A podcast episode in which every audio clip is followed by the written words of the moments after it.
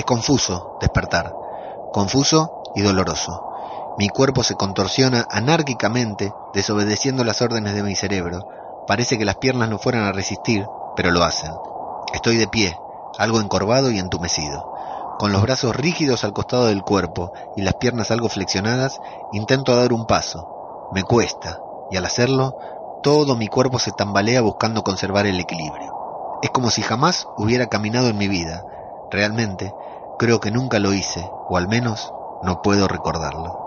No recuerdo nada, solo el dolor, agudo, constante, permanente. Fue este intenso dolor el que me obligó a despertar, a ponerme de pie y a intentar desplazarme. Lo hago. Primero un pie, luego el otro. Ambos se arrastran tropezando con cualquier desnivel del suelo. Mi torso no coordina con el resto del cuerpo. Pareciera ser independiente y sus movimientos no acompañan mi andar. Hace tan solo un minuto estaba dormido y al despertar fue como si me hubieran borrado la memoria por completo. No recuerdo lo que hacía antes de dormirme, pero tampoco intento recordarlo. No me importa ni siquiera quién fui. Lo único que me interesa es ese dolor que me obliga a avanzar hacia algún lugar incierto. Lo hago de manera lenta, con dificultad, mientras percibo alrededor mío un extraño olor. El olor es intenso, me rodea y acompaña en todo el camino, está en todos lados. Distingo un olor rancio, apodrido, pero que no me molesta. Es como si no lo sintiera. Sin embargo, al ver mi propio cuerpo, en los pocos momentos en que la cabeza y los ojos me responden, noto que el olor viene de mí. La ropa que llevo está manchada de sangre, mi propia sangre o la de alguien más. No me importa, ni siquiera reparo en ello. Lo único que me preocupa es ese intenso dolor que a cada segundo que pasa me duele aún más y me obliga a desplazarme en busca de vaya a saber qué cosa. Creo que estoy cerca.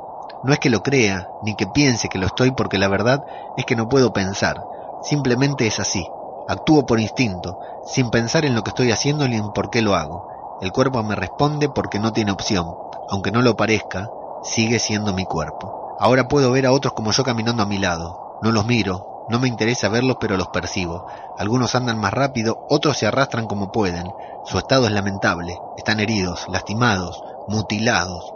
Es como si todos estuviéramos escapando de alguien o de algo. Pero no. Involuntariamente me veo el brazo derecho, está muy lastimado. Es como si... como... Parece que el antebrazo estuviera a punto de desprenderse del codo. Sigo caminando lento, intentando acelerar el paso como si deseara ganar. ¿Pero ganar qué? El olor. Un extraño aroma se mezcla con el olor a podrido que nos rodea. Un aroma dulce, fresco, que produce que el dolor aumente todavía más. Voy hacia ese olor desesperado. Apuro el paso y mis pies se tropiezan con ellos mismos y con los de los otros. Ahora marchamos todos juntos, hacinados, empujándonos unos a otros y atropellando al que se queda atrás. No nos importa el de al lado, tampoco nosotros mismos. Lo único que importa es el dolor, el intenso dolor que aumenta a medida que ese dulce aroma nos invade. Estamos cerca. Ese aroma es el que alimenta el dolor y lo hace crecer. La veo. Corre, grita y sigue corriendo. Está asustada. El aroma es de ella, mejor dicho, el aroma es ella. Nosotros también nos desesperamos y corremos torpemente. El contacto visual nos precipita y parecemos enloquecer. Algunos gritan, otros gimen, todos babeamos. Ella se acorrala sola y nos ve acercarnos. Sus ojos reflejan su temor y resignación.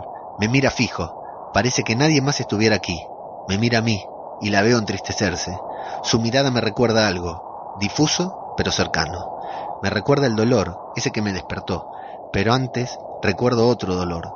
También recuerdo el miedo, el miedo y el cansancio. Recuerdo caer y gritarle que corra, que siga corriendo, verla correr gritando, sentir el dolor de la mordida en mi brazo y recuerdo morir. El dolor es intenso, insoportable. Ella me mira y yo a ella. Me dice algo que no entiendo ni quiero entender. No me importa. La agarro y grita, pero no se resiste. El dolor es intenso, insoportable, pero se calma en el preciso momento en el que la muerdo. Los demás también lo hacen y ella grita, fuerte, grita de dolor hasta que deja de hacerlo. Entonces todos volvemos a vagar en busca de algo que calme este intenso dolor que vuelve a nacer desde adentro.